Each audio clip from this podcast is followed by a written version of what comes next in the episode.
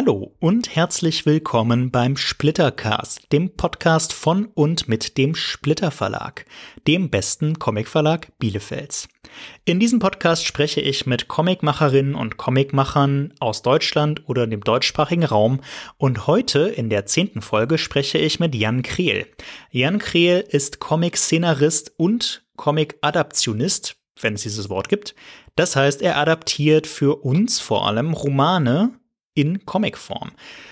Er hat schon einige Projekte und auch teilweise sehr umfassende Projekte für uns gestemmt. Angefangen bei dem Wolkenvolk von Kai Meier, Frostfeuer von Kai Meier, Die Krone der Sterne auch von Kai Meier und auch mit Ralf Schlüter wieder, aber auch Die Zwerge von Markus Heitz.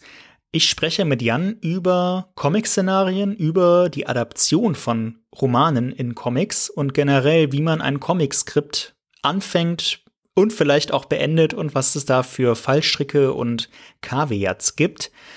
Und dann am Ende sprechen wir natürlich wie immer noch über einige Comics, Buchempfehlungen und lesenswerte Dinge. Wenn euch Spaß macht, was ihr hier hört und ihr mehr davon hören wollt, dann lasst uns doch gerne ein Abo da und wenn ihr Veränderungsvorschläge, Kritiken oder Wünsche für kommende Folgen habt, schreibt's uns auch gerne in die Kommentare oder an info@splitter-verlag.de. Vielen Dank und viel Spaß mit Splittercast Folge 10. Hallo Jan und schon mal vielen herzlichen Dank, dass du dir die Zeit nimmst, beim Splittercast dabei zu sein. Geht's dir gut? Hallo, ja, mir geht's gut und ich freue mich dabei sein zu können. Prima, prima, das freut mich sehr. Das freut mich jedes Mal wieder.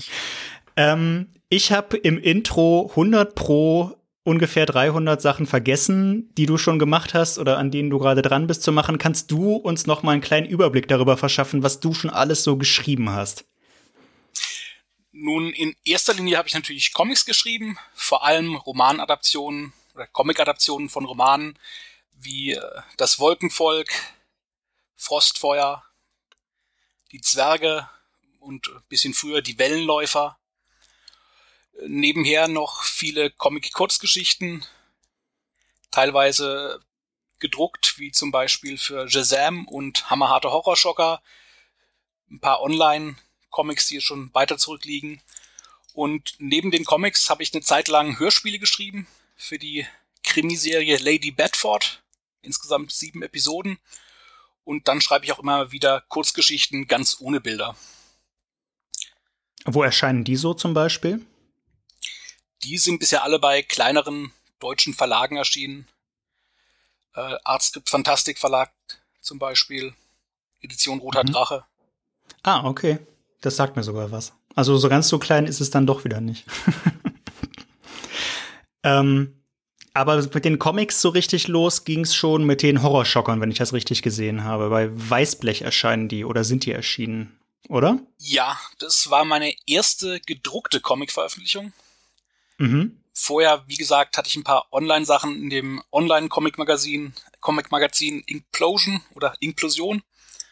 Kann man die noch finden, wenn man, wenn man äh, einen Google Deep Search bemüht? Ich habe ehrlich gesagt keine Ahnung, ob da noch was online ist, aber ist möglich. Angeblich vergisst das Internet ja nie. Wäre ja interessant, das mal rauszufinden. Also Leute, macht euch mal auf die Suche und schickt's dann. Schickt's dann an uns. Und ich, ich leite das dann an Jan weiter. Das ist bestimmt eine interessante Lektüre. Oder ist das was, was man heute nicht mehr lesen sollte? Nee, ich denke nicht, dass es so schlimm ist. Das sind natürlich die Frühwerke, aber. Ähm, Horrorschocker ist würde ich jetzt freundlich mal, äh, also im, im freundlichsten Art und auf freundlichste Art und Weise als Trash-Horror bezeichnen, zumindest soweit ich das verstanden habe. Ist das sowas, womit du was anfangen kannst? Ist das so ein Genre, für das dein Herz schlägt? Ja, also mein Herz schlägt allgemein für das Horror-Genre und natürlich mhm. auch diese Spielart des Trash-Horrors. Aber das waren, also du, Du bist da auch mehr so reingerutscht dann oder wie kann ich mir das vorstellen, wie du dann dazu gekommen bist?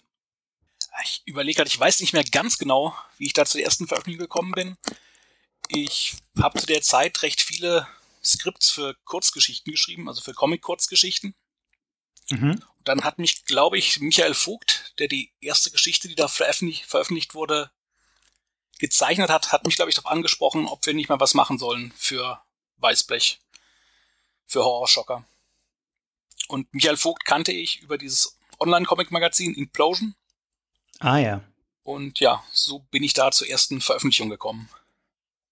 Das waren dann ja immer relativ kurze Szenarios. Wie viele Seiten hatte man, hattest du da so, um deine Story äh, zu verwirklichen? Das waren immer sechs bis vielleicht mal acht Seiten, wobei das eine selbst gewählte Sache war, also diese sechs Seiten. Ah, du hättest auch länger schreiben dürfen. Ich hätte wohl auch längere Sachen schreiben können und anbieten können, aber sechs bis acht Seiten war eben so der Rahmen, in dem ich die Kurzgeschichten abgefasst habe. Ähm, das, Moment, aber waren das jetzt sechs Comic-Seiten oder sechs Skriptseiten? Äh, sechs Comic-Seiten. Skriptseiten, ja, ist ja nicht gut umzurechnen auf Comic-Seiten. Nee, nee, so. ist klar. Das, das kommt mir aber schon sehr, sehr kurz vor. Aber wenn du sagst, es war ein bewusst gewählter Rahmen, was, was, was ist denn die Faszination oder die, die, der Spaß daran, so eine kurze, eine dermaßen kurze Story zu entwerfen? Ja, ist schon ein bisschen ein enger Raum, auf dem man da arbeiten muss, aber genau das macht es interessant, dass man eben nicht viel Zeit hat, eine Geschichte zu erzählen, ja, sich auch kurz fassen darf und nicht ausufern muss und einfach in diesem Rahmen eben einen Anfang, eine Mitte und ein Ende präsentieren muss mit einer überraschenden Pointe. Das war auch ein Format, immer, dem man einfach gut äh, schnell mal, also was heißt schnell, in ein paar Tagen eine Geschichte schreiben kann und sich nicht ewig verzettelt, weil man denkt, ah, vielleicht mache ich noch zwei Seiten dazu, dann bin ich bei zwölf, hm, vielleicht wären 14 doch besser, sondern dass man einfach einen klaren mhm. Rahmen hat, über den man nicht auch nicht rausgehen sollte.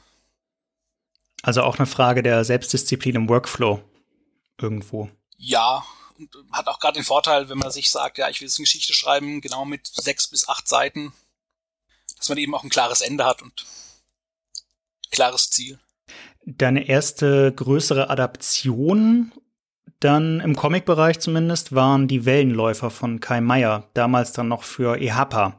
Äh, ich glaube, den Comic gibt es momentan nicht mehr so einfach zu erstehen. Nee. Wenn ich mich nicht täusche. Ich glaube nicht, nein. Aber es war schon ein umfangenderes Projekt. Kannst du noch nachvollziehen, wie es dazu kam? Hat dich da auch einfach aus dem, aus dem Blauen irgendjemand drauf angesprochen oder? Hat das eine etwas andere Erstehungsgeschichte gehabt? Nee, mehr oder weniger wurde ich darauf angesprochen. Ähm, es war so, dass der Zeichner Christian Nauk schon was für EHPA gezeichnet mhm. hatte. Und soweit ich mich erinnere, haben sie ihn dann angesprochen, ob er nicht die Adaption übernehmen will. Und der wiederum hat dann eben mich angesprochen, ob ich das Skript für die Adaption übernehmen will. Wir kannten uns eben über dieses Online-Comic-Magazin und über Michael Vogt und äh, okay. haben dann so zusammengefunden. Ja, dieses Online-Comic-Magazin wird immer interessanter. Ich glaube, wir müssen da wirklich gucken, dass wir das wieder finden. ähm, das heißt, er wollte das Skript einfach nicht selber machen, sondern hat dich damit für, äh, dafür mit ins Boot geholt, ja? Ja. Und diese allererste Adaption, war das dann schwierig besonders? Ich meine, du blickst ja inzwischen auf eine ganze Reihe an Comic-Adaptionen zurück, aber das war die erste. War das war quasi aller Anfang schwer oder war das eigentlich kein so großer Unterschied? Es war am Anfang schon ein bisschen schwer, da reinzukommen. Also, ich hatte vorher schon Comic-Scripts geschrieben, aber eben nach meinen eigenen Ideen. Und äh, dann eben eine andere Geschichte so ranzugehen und die umzusetzen, war schon eine Herausforderung. Da habe ich auch mal. Inwiefern? Nun, äh, es war eben fest vorgeschrieben, was passieren muss. Der Seitenrahmen war auch klar abgesteckt. Und dann war das ein bisschen anders, andere Herangehensweise an eine Geschichte, weil eigentlich schon, ja, alles klar war und es mir darum geht, die Geschichte, die schon da ist, in den Comic umzuwandeln und nicht den Comic von Null zu erschaffen. Das heißt, bei einem eigenen Szenario denkst du das Ganze viel eher, also tatsächlich schon von der Comic-Seite her, so wie es dann hinterher aussieht und schreibst es nur runter und hast gar nicht so eine Prosa-Geschichte vorher im Kopf sozusagen? Teilweise schon. Also wenn ich ein eigenes Comic-Skript schreibe, ist schon manchmal so, dass ich die erste Seite im Kopf habe, wie die ungefähr aussehen sollte. Das ist vermutlich mhm. nicht, wie sie im Endeffekt dann wirklich aussieht, aber die Idee ist eben schon in Comic-Form vorhanden. Ein bisschen ähnlich zur Adaption wird es dann doch, dass ich natürlich dann festlegen muss, okay, ich habe vielleicht wieder die sechs bis acht Seiten. Ich weiß, auf der ersten Seite passiert das, auf der letzten Seite passiert das, zwischendrin brauche ich eine andere Szene und dann wird noch ein bisschen ausgefüllt und geguckt, wie komme ich von A nach B nach C. Aber mhm. es ist mhm. schon ein anderer Prozess, wo sich auch noch viel ändern kann. Wo ich das komplette Skript fertig habe, dann denke, nee, äh, Seite 3 geht gar nicht, die mache ich doch mal anders. Ach, tatsächlich. Um halt die Szene vielleicht, ja, gleich zu lassen, aber an eine andere Stelle zu schieben, sowas. Und das ist eben bei einer Adaption nicht möglich, weil schon die Geschichte da ist und ja, ich gehe mal davon aus, du fängst so ein Adaptionsprojekt an, indem du den Text gründlich liest.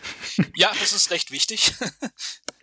Korrigiere mich, wenn ich falsch liege, ne? Aber ähm, wie viel, wie viel, wie oft liest man so einen Roman dann, so im Pi mal Daumen? Oder reicht dir tatsächlich inzwischen mit deiner Routine ein Durchgang und du hast sofort ein klares Bild, was ist wichtig, was kann weg?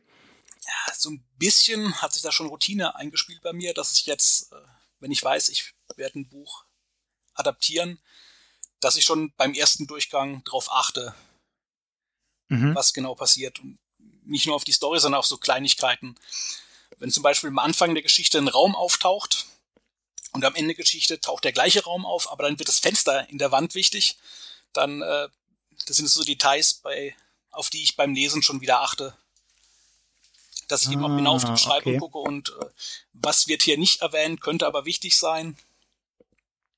Ja. Und, äh, also so op optische Details zum Beispiel. Ja, und auch andere Sachen. Äh, zum Beispiel, wenn man überlegt, was mal rauskürzt, das war jetzt beim ersten Band der Wellenläufer, äh, des Wolkenvolks. Ersten Band des Wolkenvolks. Des Wolkenvolks, ja. Als ich den gelesen habe, war, soweit ich weiß, der zweite oder dritte noch nicht draußen. Mhm. Da wurden schon äh, diese fliegenden Händler erwähnt im Nebensatz und ich habe gedacht, oh, das klingt so, als würde es später nochmal auftauchen. Das muss auf jeden Fall in den Dialog rein. okay das war dann einfach so ein Bauchgefühl, das dir gesagt hat, das muss da jetzt irgendwie auf der Seite auch erscheinen und deshalb schreibe ich das ins Skript auch mal mit rein, ja? Ja, solche Sachen achte ich dann eben auch, wenn es irgendwie darum geht, wenn in einer Szene schon was angesprochen wird, was später wichtig wird, dass eben das auf jeden Fall drin ist. Auch wenn es erstmal für die Szene vielleicht nicht wichtig erscheint. Ja, so ein bisschen verstehe. die Gesamtstruktur schon im Blick behalten. Also echt so ein kleiner Fallstrick, den man bei einer, bei einer Adaption beachten muss, dass man äh, diese Details im Auge behält. Hättest du da noch ein anderes Beispiel für, so irgendwie ein kritischer Punkt, ähm, bei einer, dem, auf den man achten muss beim Skriptschreiben? Ja, es sind vor allem diese Kleinigkeiten. Wenn in einer späteren Szene was wichtig wird, was früher schon mal vorkommt, aber da nicht wichtig ist. Zum Beispiel kann es sein, dass am Anfang jemand durch eine Tür geht und 20 Szenen später ist wichtig, in welche Richtung diese Tür aufgeht, weil der sich vielleicht dagegen stemmt, um jemanden nicht durchzulassen. Mhm. Solche Kleinigkeiten sind da manchmal wirklich bedeutend. Kontinuitätsfehler würde man das im Film dann nennen, wenn es nicht gut funktioniert hat, sozusagen. Ja, genau. Da achte ich mittlerweile sehr stark drauf. Aber wenn man jetzt auf einen, auf einen, einen Schritt zurücktritt und so den großen Bogen quasi betrachtet, wie, also so ein Roman hat ja auch schon einen bestimmten Spannungsverlauf und äh, eine bestimmte Struktur. Das zu übersetzen ist normalerweise nicht so schwierig oder gibt's da auch Problemfälle?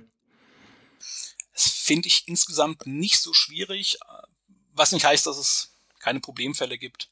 Also die große Gefahr ist bei den Adaptionen, dass man eben nicht diesen großen Spannungsbogen im Blick hat, sondern sich nur auf die eine Szene konzentriert und guckt, dass man die umsetzt und äh, dann eben nicht das Große und Ganze im Auge behält und einfach das, äh, vielleicht das Pacing nicht so stimmt. Dass eben eine Szene vielleicht ein bisschen zu lang wird, weil einfach viel Dialoginformation untergebracht werden muss. Wobei es aber eigentlich wichtig wäre, die nächste Szene ein bisschen länger zu machen, weil die einfach für die Geschichte emotional wichtiger ist oder so. Nimmst du dir da teilweise auch Freiheiten raus? Zum, also jetzt beispielsweise bei einem Dialog, dass man dann diesen Dialog streicht und das Ganze in, weiß ich nicht, einen kurzen Erzähltext zusammenfassen würde, einfach weil man den Platz sonst nicht hätte? Oder ist das ein, wäre das ein No-Go, so eine große Veränderung vorzunehmen? Ich habe ähnliche Veränderungen schon vorgenommen. Also gerade bei Dialogen gucke ich immer, wo ich ein bisschen kürzen kann. Da die Dialoge komplett zu übernehmen, ist einfach vom Umfang her nicht möglich. Ja. Und äh, ja, auch äh, viele Dialoge sind eben im Buch viel mit Gegenfragen und dann spricht der eine Charakter, dann wieder der andere. Es geht eben so ein bisschen hin und her und da schreibe ich dann für die Comic-Adaption auch einen Dialog, bei dem vielleicht jemand eher ein bisschen von sich raus alles schon erzählt, ohne dass nochmal Nachfragen kommen, weil es einfach fünf mhm. Panels weniger braucht. Ja, aber ich habe vor allem darauf geachtet, dass ich keine Szenen rauskürze bei den Adaptionen, sondern eben in der Szene kürze. Also die Szene ein bisschen straffer, den Dialog ein bisschen zusammenkürze, aber nicht die komplette Szene wegwerfe. Weil bei vielen Szenen ist es dann wirklich schwer, weil wenn eine Szene rausfliegt, dann fehlt was, was in der späteren Szene angesprochen wird und dann bricht irgendwie das ganze Kartenhaus zusammen. Das heißt, du, also du hast ja inzwischen nach Wellenläufer ist das ja schon was her, aber du hast ja auch das Wolkenvolk und Frostfeuer und die Krone der Sterne von Kai Meier und die Zwerge von Markus Heitz inzwischen alles für, für uns, für Splitter adaptiert ja. und da ist nie eine Szene hinten, hinten übergefallen? Manchmal schon. Also ich, ich hab, wie gesagt, ich habe versucht, äh, ja. teilweise sind Szenen rausgefallen, weil ich sie rausnehmen konnte, ohne dass äh, viel aufgefallen ist. Also bei die Zwerge sind, glaube ich, deutlich mehr Szenen entfallen als zum Beispiel beim Wolkenvolk, weil die noch ein bisschen isolierter waren und zwar später im Verlauf angesprochen wurden. Ich habe das Gefühl, ich konnte die rausnehmen aus dem Storyablauf und später kurz erwähnen, ohne dass wirklich was stark gefehlt hat. Ah, okay. Wenn es Nebenhandlungen waren oder. Ja, da gibt es ein gutes Beispiel bei den Zwergen, da mhm. gibt es einen Handlungsstrang, der sich damit beschäftigt, was eigentlich die Menschen machen, also die menschlichen Könige, während äh, die Zwerge ihr Ding machen. Und der mhm. ist in der Adaption komplett rausgeflogen, weil einfach ja. vom Platz her war es nicht wirklich möglich, das unterzubringen. Aber der, der gehörte dann quasi, den würde man dann unter Worldbuilding neu, schön neudeutsch ver, äh, ver, äh, verbuchen. Der hatte dann mit der Haupthandlung einfach nicht so viel zu tun. Der war für die Haupthandlung nicht ganz unerheblich, aber ja, es war ein großer Teil Worldbuilding. Und in der Comic-Adaption erfahren die Zwerge dann eben von einem fahrenden Händler, was glaube ich so, was da eigentlich passiert ist. Da ah, wird die Handlung kurz zusammengefasst, dass sie es eben auch nur von jemand anders erfahren. Was hielt Markus Heitz davon? Also ich habe jetzt keinen äh, Kommentar von ihm speziell zu dieser Szene, also auch keinen negativen, insofern scheint es okay gewesen zu sein. Verstehe. Hast du grundsätzlich zwischendrin oder am Ende oder wann auch immer mit den Autoren engeren Kontakt? Also, dass du, dass du das Skript, also bei den Zeichnern, die, also in einer, in einer ich fange noch mal von vorne an. Ich hatte in einer vorherigen Folge mit äh, Jurek Malotke gesprochen, der ja eine ähm, Kurzgeschichte von Kai Meier auch adaptiert hat, Das Fleisch der vielen. Und der hat Kai zwischendurch immer mal wieder Seiten geschickt. Und ich weiß, dass Ralf Schlüter das auch macht. Ähm, also der Zeichner von Der Krone der Sterne und vom Wolkenvolk. Machst du quasi so ein Approval für das Skript? Oder ist das mehr so auf Vertrauensbasis und deine, deine kreative Ägide, dass du halt sagen kannst, so machen wir das und dann macht der Zeichner das als nächstes erstmal weiter? Also wenn ich einen Skriptabschnitt fertiggestellt habe, also ich muss dazu sagen, ich arbeite bei den Zwergen und jetzt bei die Krone der Sterne grundsätzlich ein bisschen anders. Bei mhm. den Zwergen habe ich immer das komplette Skript für einen Band fertiggestellt und dann an den Zeichner geschickt. Während bei der Krone der Sterne bin ich äh, Ralf meistens nur ein paar Seiten voraus. Dass ich irgendwie ah, schreibe ich wirklich nur einen Skriptabschnitt und schicke den an alle Beteiligten, also an Ralf, an den Verlag und an Kai. Und dann kann Kai zeichnen, äh, Alf zeichnen, während ich den nächsten Skriptabschnitt in Angriff nehme.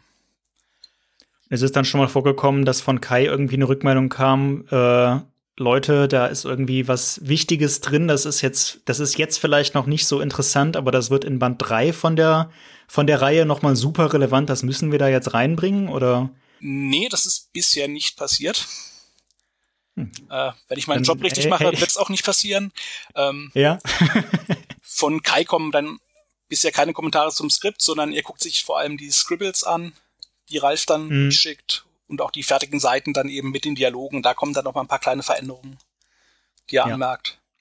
Das heißt, äh, da ist gar nicht so viel Reibungsverlust in irgendeiner Form drin, sondern eigentlich mehr so ein, so ein harmonisches sich zuarbeiten. Ja, aber wenn du jetzt sagst, du bist bei der Krone der Sterne zumindest immer nur so ein paar Seiten voraus, du musst doch irgendwie schon so einen groben Ablauf haben, damit zum Beispiel die Seitenzahl am Ende stimmt. Also du kannst ja nicht drei Seiten schreiben und am Ende merkst du dann, hm, wir sind durch das Buch erst halb durch, aber wir haben, sind schon bei 56 Seiten. Was machen wir denn jetzt? Ja, das, äh, das wäre ein großes Problem. Deshalb, das wäre vor allem für uns als Verlag ein großes Problem, ja. ja, wenn so ein Comic mal 200 Seiten hat, da stand 46, ist das doch nicht so groß Änderung, oder? Nee, das stört die, das stört die wenigsten. Das kriegt, kriegt auch niemand mit. Merkt keiner, merkt äh, keiner. Die, Verlust, die, Nee, die, die, Verlu die Verluste, die wir dann beim Druck haben, die holen wir uns dann ja von den Kreativleuten wieder, ne? nee, also der, einer der ersten Schritte, den ich bei einer Adaption angehe, ist es, äh, den Roman aufzuteilen in Alben, also um zu, ungefähr zu gucken, wo kann man Schnitt machen, wo ist ein guter Punkt, ja. um ein Album abzuschließen oder das neu zu beginnen. Auch ein bisschen mit einem Blick auf die Seitenzahl dass nicht ein Album zehn Seiten umfasst und das nächste 150, das wäre auch ein bisschen ungeschickt.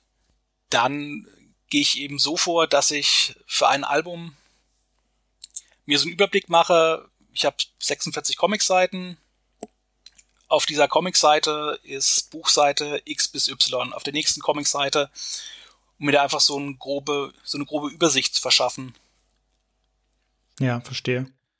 Und äh, von dieser Seitenaufteilung aus arbeite ich dann an den nächsten Schritten. Also das heißt, ich schreibe Seite 1 bis 3, kann dir den Ralf schicken. Ja. Mach mich an Seite 4, weiß aber schon, was auf Seite 46 passieren wird. Ja, okay. Also doch so eine, so eine grobe Leitlinie gibt es dann doch. Ja, manchmal sind da doch ein, zwei Seiten, von denen ich noch nicht ganz genau weiß, wo ich sie kürzen kann. Das jetzt bei Krone der Sterne zum Beispiel mal der Fall, dass ich, die erste Entwurf hat, glaube ich, 48 Seiten. Und ich war mir nicht ganz mhm. sicher, wo kann ich kürzen, aber das wird sich schon ergeben im Lauf der Seiten. Das hat bisher immer gut funktioniert. Ja, okay. Wenn, wenn, wenn das so ist, dann äh, toi toi toi, dass es so bleibt. Hilft es bei diesen Adaptionsarbeiten, dass du vor Urzeiten zumindest, zumindest habe ich das so aus dem Internet rausgelesen, auch selber mal gezeichnet hast? Denke, es hilft ein bisschen.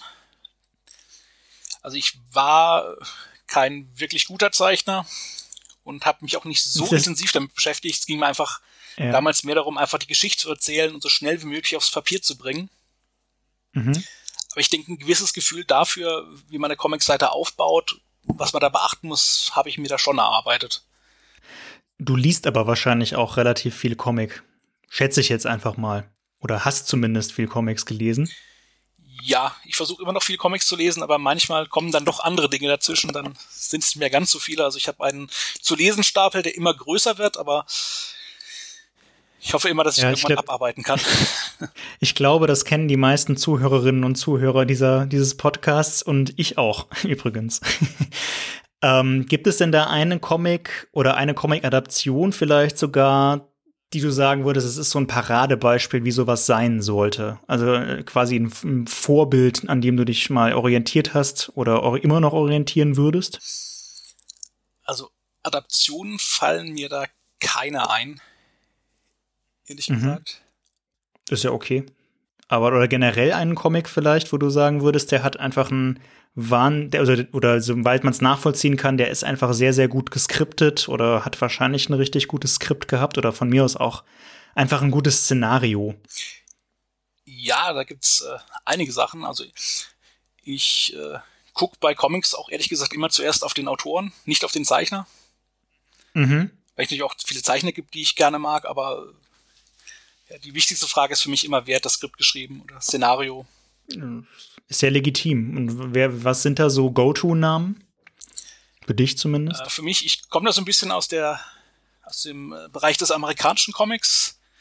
Mhm. Vor allem damals äh, DC Vertigo, Sachen äh, Sandman, vermutlich das bekannteste, also Neil Gaiman. Ja. Grant Morrison mag ich sehr gerne. Mhm. Äh, Ed Brubaker. Aber jetzt aktuell auch viele von den Image-Serien. Also wenn Jeff mir was schreibt, Kram, ja. ja. bin ich immer wieder dran interessiert. Bei den franco-belgischen aber weniger so dein Ding. Bei den franco-belgischen bin ich nicht ganz so drin. Da gibt's dann eher Serien, die mich äh, interessieren. Also da habe ich früher sehr, sehr viel gelesen, noch äh, damals mhm. in meiner Jugend. Das waren dann die klassischen Abenteuer und Krimi-Comics, die mich damals was heißt klassisch haben. in dem Zusammenhang? Äh, klassisch, in dem Fall auch äh, ältere Sachen, also die Serien, die schon seit Jahrzehnten liefen und immer noch gelaufen sind. Zum Beispiel Rick Master war früher eines meiner Lieblingscomics.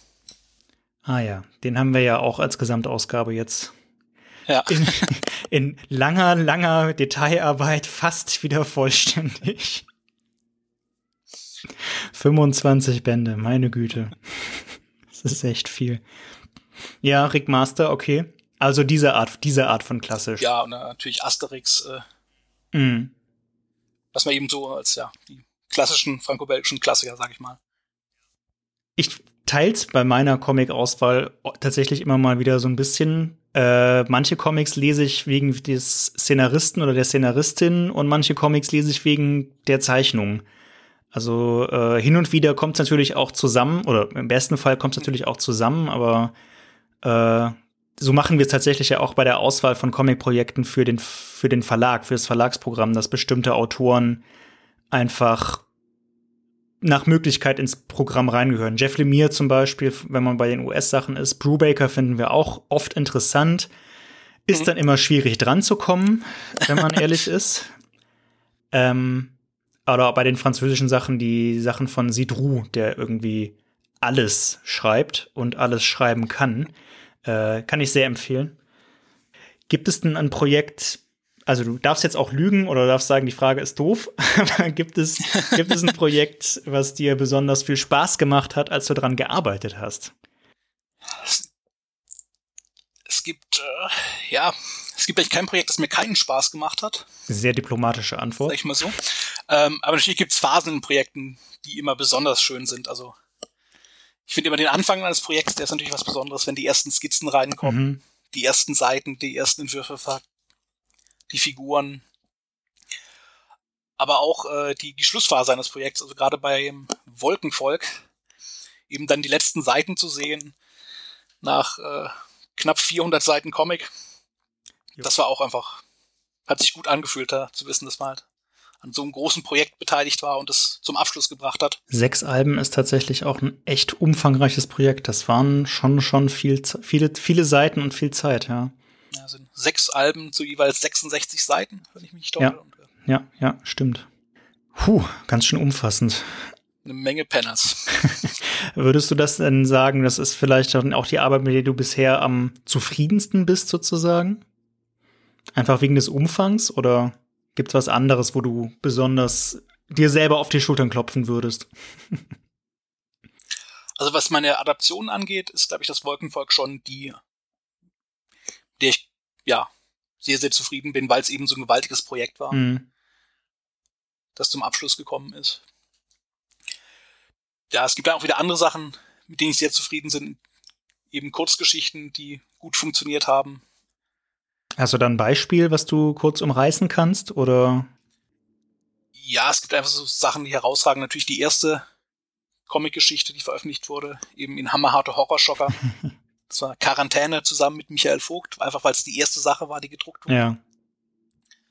Dann eine Kurzgeschichte, die äh, nie auf Deutsch erschienen ist, oh. soweit ich weiß. Okay. Ich glaube nicht online so, sondern nur äh, in einer amerikanischen Kurzgeschichtensammlung bei Image Comics. War irgendwie, ich weiß auch nicht mehr, ob es acht Seiten waren oder zehn, zusammen mit Christian Nauk, mhm. der die Wellenläufer gezeichnet hat.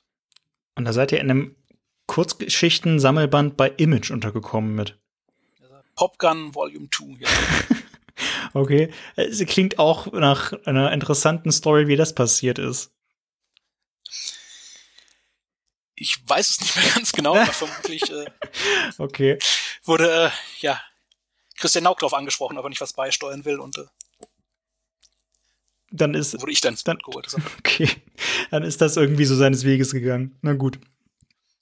Ähm, Gibt es in dem Zusammenhang dann irgendein Projekt, eine Adaption oder weiß ich jetzt nicht, vielleicht arbeitest du ja auch aktuell an was, was du besonders gerne noch mal machen würdest? Ja, mir schweben da schon so ein paar Projekte vor, die ich gerne machen würde, bei denen ich auch gerade versuche, die so langsam in Gang zu bringen. Okay, kannst du da schon was drüber Diesmal, erzählen? Es sind keine Adaptionen, mhm. sondern äh, eben diesmal meine eigenen Stories. Da versuche ich eben so ein, zwei Konzepte zu entwickeln für abgeschlossene Geschichten. Das ist für mich recht wichtig, dass es kein riesiges, gewaltiges Projekt ist, was über Jahre laufen muss, sondern eine abgeschlossene Geschichte, nicht nur acht bis sechs Seiten oder sechs bis acht Seiten, sondern schon ein komplettes Album mit 60 Seiten. Mhm. Aber eben doch was, was äh, meiner übersichtlichen Zeit fertigstellen kann. Übersichtliche Zeit für dich oder für den Zeichner oder die Zeichnerin? Sowohl als auch, sowohl als auch. Okay. Ähm, Natürlich für mich als Autor ein bisschen übersichtlicher als für den Zeichner. Ja, ja, das Aber bleibt nicht aus. Was heißt das, dass du da so Konzepte am entwickeln bist? Äh, also ich meine, wie kann ich mir das vorstellen? Hast du da irgendwie so eine, eine, eine, eine technische Idee, die du umsetzen möchtest? So klang das jetzt fast. Oder geht es mir um, eine, um ein tragendes Story-Konzept? Es geht eher um das Story-Konzept. Also da bin ich eben dabei, den Plot zu arbeiten. Und zwar auch in der Form, in dem ich den Plot jemandem präsentieren kann. Mhm. Weil ich eben wieder an dem Punkt bin, wo ich weiß, ich weiß, was für eine Geschichte ich erzählen will. Ich weiß, wie sie anfängt. Ich weiß, wie sie endet. Ich weiß, was zwischendrin passiert. Aber das Ganze muss eben in eine Form gebracht werden, die leicht zu vermitteln ist. Und ähm, ja, also praktisch das Pitch für das Comic. Okay. Da sitze ich gerade dran, sowas zu erarbeiten. Und was für eine Art von Story wird das dann? Das sind wieder Sachen im fantastischen Bereich, also keine Krimis, sondern Science Fiction in einem Fall und im anderen ja Fantasy, Horror. Aber tiefer ins Detail gehen möchtest du jetzt noch nicht. Ist auch verständlich. Ja, nee, ist, äh, kann ich noch nicht. Das ist noch so ein bisschen. Das ist vollkommen okay. Das ist auch früh dafür, glaube ich, aber ja. ja, wie, wie, also ich bin gespannt. Ich bin gespannt. Willst du dann dann mit der mit dem Plot äh, auch nicht auf Zeichnersuche machen oder ähm, hast du vielleicht ja, schon jemanden im Auge? Das ist der Plan. Ich habe leider noch keinen Zeichner, noch keine Zeichnerin, mit der ich da zusammenarbeite und ja, brauche eben da auch was, was ich vorzeigen kann. Mhm, klar. Um jemanden für das Projekt zu gewinnen. Ja, gut, klar. Sowas ja, dauert. Schmackhaft zu machen. Ja, sowas dauert oft relativ lang. Das ist für Außenstehende oft auch gar nicht so, so gut äh, einsehbar. Aber du bist jetzt kein Außensteher, bei unsere Zuhörerinnen und Zuhörer ja größtenteils, gehe ich mal zumindest von aus, dass solche Projekte teilweise richtig lang in der Pipeline sind.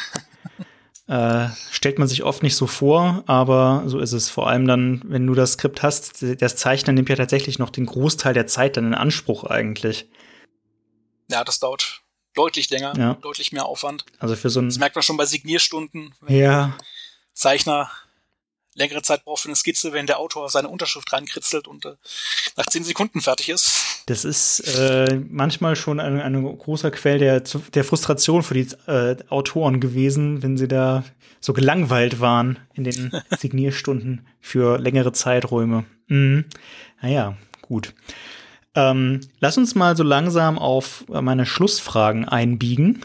Äh, die ich ja jedem Gast stelle. Zuvor hast du aber natürlich auch wie jeder Gast eigentlich noch die Gelegenheit, äh, eine Gegenfrage loszuwerden an den Verlag oder an mich oder wie auch immer, wenn du möchtest. Du musst natürlich nicht. Fällt mir leider gerade keine Gegenfrage ein. Das ist nicht so weiter tragisch. Das äh, macht's für mich einfacher. Dann mache ich jetzt nämlich einfach weiter, indem ich dir noch ein paar Fragen stelle zu Leseempfehlungen. Ähm, Empfiehl uns, lieber Jan, doch mal drei Comics oder Comicreihen für die einsame Insel. Klassische Startfrage. Äh, ja, äh, Comicreihen für die, Klasse, äh, für die einsame Insel. Äh, da muss ich natürlich Sandman empfehlen. Den kompletten? Den kompletten, Den kompletten. ja, wenn schon, ja, denn ja, schon. Also lohnt sich nicht nur ein Album oder ein Paperback mitzunehmen auf die, wenn schon einsame Insel, dann richtig. Also Sandman komplett. Wie viele Zeichner waren da eigentlich im Laufe der Jahre dran beteiligt? Ich finde das vollkommen unübersichtlich. Oder geht das nur mir so? Ich weiß es auch nicht genau, aber das waren sicher mehr als ein Dutzend insgesamt. Und wie sieht das aus mit der Verfilmung? Kommt da jetzt demnächst mal eine Serie? Bist, bist, hast du da Infos zu? Ich meine gelesen zu haben, dass da jetzt die ganze Sache einen Schritt weiter ist, aber glaub's, wenn ich die erste Folge okay, gesehen ja, habe. Okay, dann, dann so, so, un so ungefähr stehe ich der Sache auch gegenüber. Ich würde mich freuen, aber ja, mal sehen. Wie das immer so ist bei diesen Serienadaptionen. Mal sehen. Okay, äh, Sandman Nummer eins. Was ist denn die Nummer zwei? Nummer zwei wäre dann Calvin und Hobbes. Mhm. Das ist mein Au- Comic-Strip. Auch sehr umfangreich und auch sehr klassisch, ja. Den, ich glaube, den hat vor kurzem auch schon mal jemand empfohlen. Den kann man auch sehr gut wiederlesen. Immer und immer wieder. D- Das ist auch, glaube ich, eine wichtige Voraussetzung für eine einsame Insel, dass man es immer wieder lesen kann. Gerade so beim Comicstrip kann man dann einen Comicstrip pro Tag lesen und dann die Sonntagsseite am Sonntag. auch so ein bisschen Zeitgefühl zu behalten auf einer einsamen Insel. Äh, Uh, sehr pragmatische Herangehensweise. Nicht schlecht. kann auch sehr, sehr wichtig sein. Nicht schlecht. Ja, und als Ja, drittes? als dritten würde ich dann einen meiner Lieblingscomics des letzten Jahrzehnts empfehlen. Oh, okay. Das ist Blast Blast. von Manu Lassenet. Mhm. Glaube ich, Ist noch nie auf wahrgenommen. Deutsch bei Reprodukt Ja, erschienen. okay.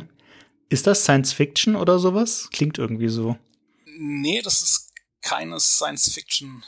Das ist ähm, ja eher mehr oder weniger ein realistischer Comic, der nicht unbedingt gute Laune macht, sagen wir es mal so. Also Oh, cool.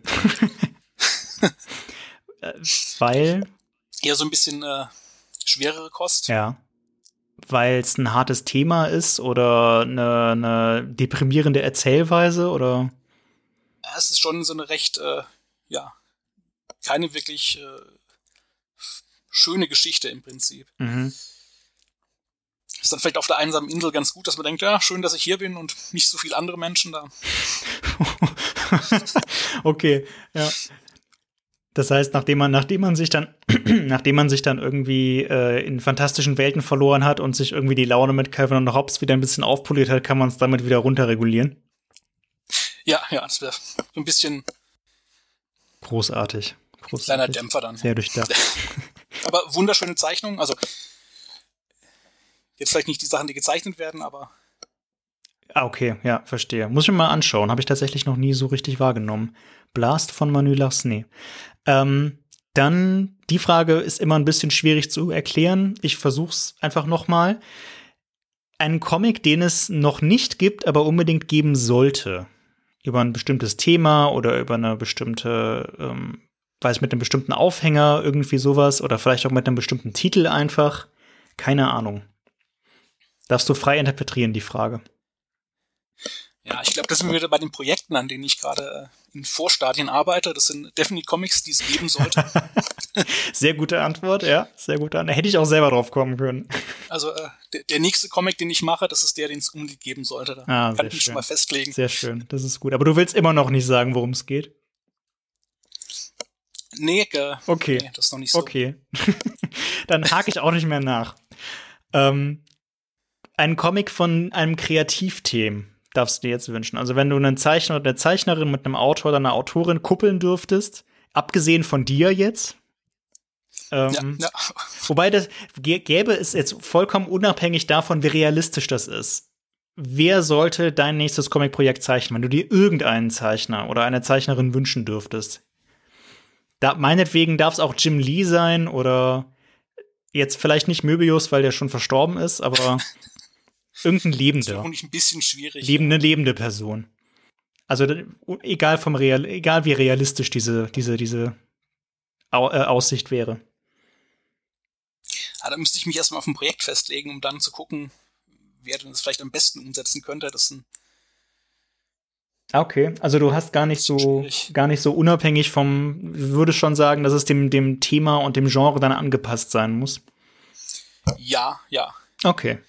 Ich denke, wenn ich wüsste, ich arbeite, darf, kann mit einem Zeichner, einer Zeichnerin zusammenarbeiten, dann hätte ich, glaube ich, schon Ideen, was für eine Art von Geschichte ich gerne Ach so. würde. Okay, ja, So ein bisschen das aufeinander abzustimmen. verstehe. Auch eine interessante Herangehensweise, ja. Aber er ergibt voll Sinn, klar. Jeder, nicht jeder Stil ist für alles geeignet. Logisch. Das, wenn ich jetzt äh, die Funny Comics von einem Zeichner mag, dann ihn für die hammerharten Horrorschocker Du, das könnte aber auch einen interessanten Effekt haben. Es kann interessant sein, ja, aber es ist nicht äh, der erste Gedanke, den ich habe. Nee, nicht unbedingt der erste, aber vielleicht der zweite oder der dritte dann, ja. Ja, ja. ähm, okay, aber zurück zu der Ausgangsfrage. Also ein Kreativteam, wenn du mal kuppeln dürftest. ja ich fände es dann interessant, wenn äh, ja, vielleicht ein amerikanischer oder Kontinent gesehen äh, Autor mit äh, europäischen Zeichnern zusammenarbeitet. Jetzt zum Beispiel äh, Jeff Lemire mit Pierre Allary zum Beispiel. Mit Pierre Allary? Ja, ja. Ah, okay. Das ist der Zeichner vom ersten Conan-Band und von Sindbad, glaube ich, bei uns heißt ja. die Reihe, ne? Oder wie kommst du auf den jetzt gerade ausgerechnet?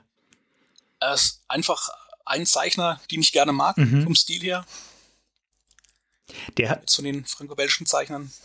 Der allerdings auch einen eher cartoonigen, funny-mäßigen Stil hat. Also es ist ja kein, kein sehr naturalistischer, ähm, realistischer Stil, sondern schon eine leichte Überzeichnung immer drin, ne?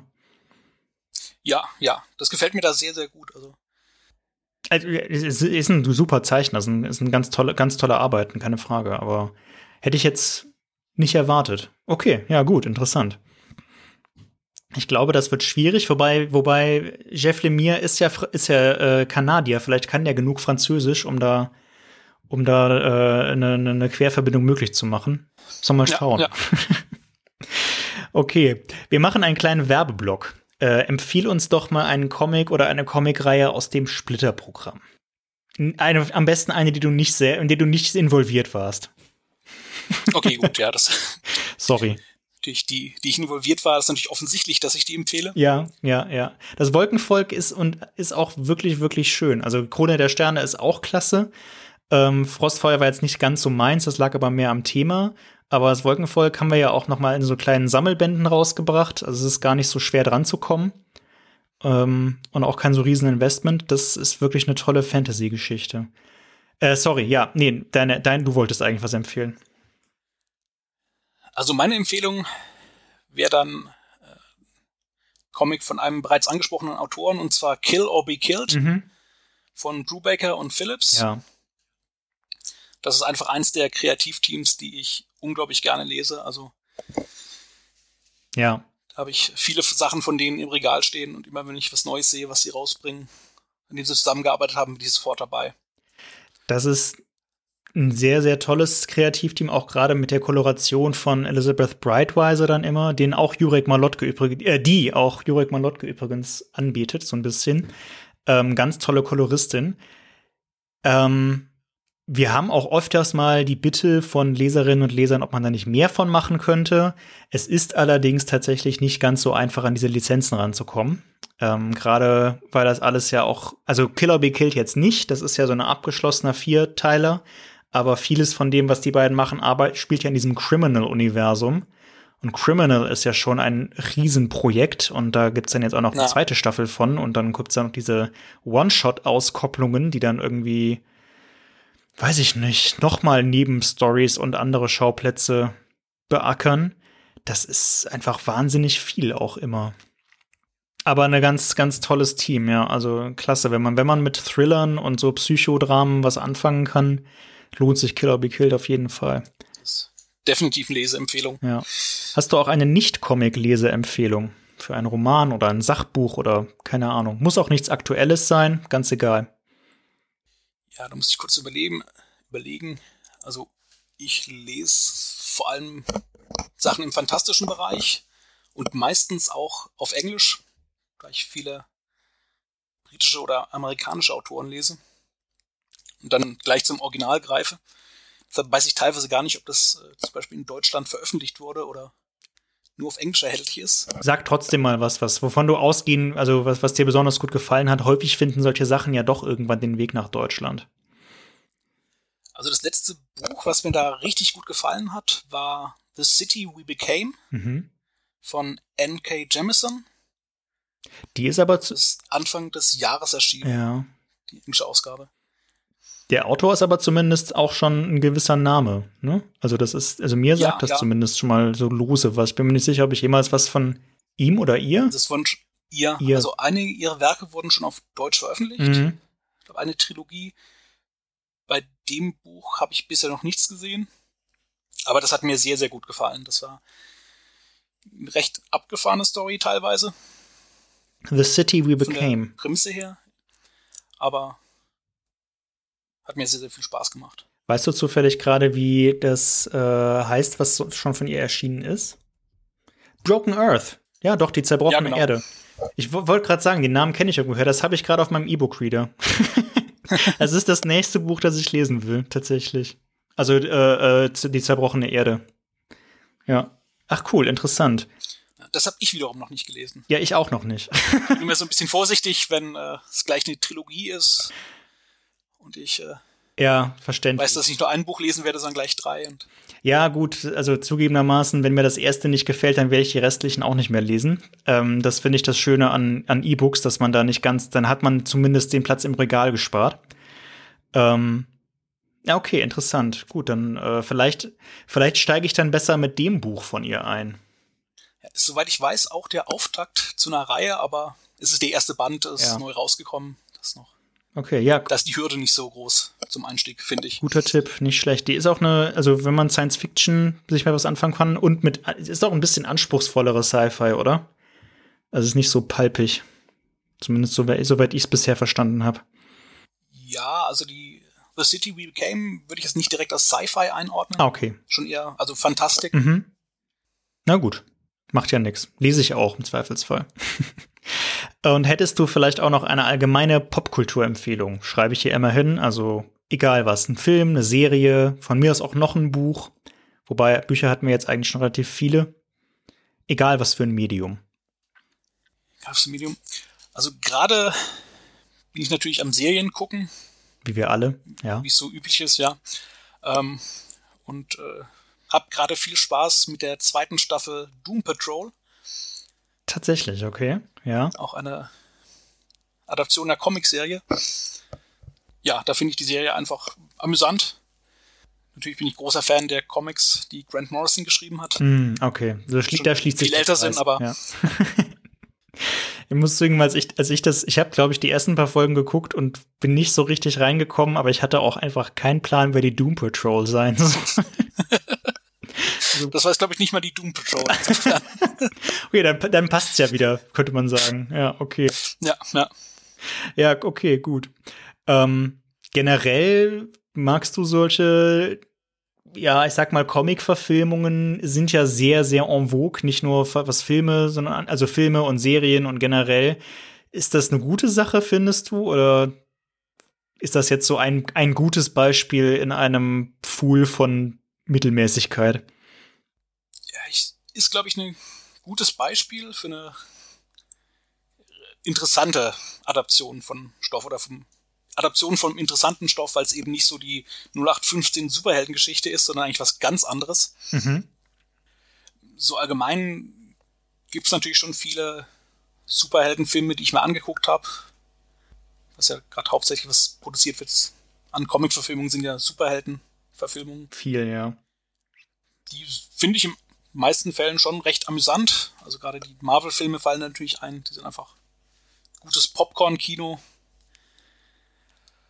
Aber manchmal wünsche ich mir gerade im Film, dass eben mehr Sachen kommen, die kein Sequel sind, kein Prequel, keine Verfilmung. Mehr. Keine Adaption, ja, sondern einfach. Verstehe. So wie dein, wie dein, wie dein eigenes Projekt auch irgendwas Abgeschlossenes, was einen Anfang und ein Ende hat. Ja. Das äh, finde ich im Allgemeinen sehr schön, wenn die Geschichte auch mal zu Ende ist und nicht immer Teil 2 kommt. Der Trend geht ja vielleicht auch langsam wieder dahin. Also wir bemühen uns bei unserer Programmauswahl mehr und mehr auch darum, Einzelbände und Kurzprojekte drin zu haben. Wir auch das Gefühl haben, die Leute haben es langsam vielleicht satt mit den ewigen sequenziellen Fortsetzungen. Ja. ja. Also ich finde schon schön, wenn es Serien gibt, die ein bisschen länger laufen. Also man auch ein bisschen länger dabei bleiben kann, aber wenn jede Serie darauf angelegt ist, mindestens äh, 50 Alben zu haben, dann, mm. dann läuft sie schnell tot. Ein bisschen langweilig. Ja. Zum Abschluss würde ich dir noch einen von mir aus nerdigen Wunsch freigeben. Ähm, kannst dir irgendetwas wünschen. Hier ist schon alles Mögliche gewünscht worden, vom Flipper-Anbau bis hin zur Neuschaffung von irgendeinem klassischen Comic der äh, neu gezeichnet und geschrieben werden sollte. Wenn du einen, einen Wunsch frei hättest, was wäre das? Da muss ich kurz überlegen. Das ähm ist gar nicht so einfach, ja, ich weiß. Nee, das äh darf auch eine Kleinigkeit sein. Das muss jetzt nicht, nicht Weltfrieden und äh, das alles dazugehörige sein. Irgendwas, irgendwas. fällt mir einfach gerade nichts ein. Wunschlos glücklich ist auch in Ordnung. da kann ich bin mir sicher in fünf Minuten denke, ja verdammt, das wär's gewesen, aber. Dann schreibst du mir, schreibst du es mir noch, dann packe ich es noch in die Show Notes rein. Als kleines Addendum. Ist kein Problem. ähm, aber damit wären wir dann mit unserer Aufzeichnung so langsam am Ende. Ich bedanke mich ganz herzlich bei dir, dass du die Zeit genommen hast. Ähm, ja, danke, dass ich dabei sein durfte. Ja, sehr gerne für den Einblick. Wir machen uns jetzt alle gemeinsam auf die Suche nach Inkplosion. Und äh, vielleicht kann der, der lässt, lässt sich ja auch von den Horrorschockern noch das ein oder andere Exemplar auftreiben.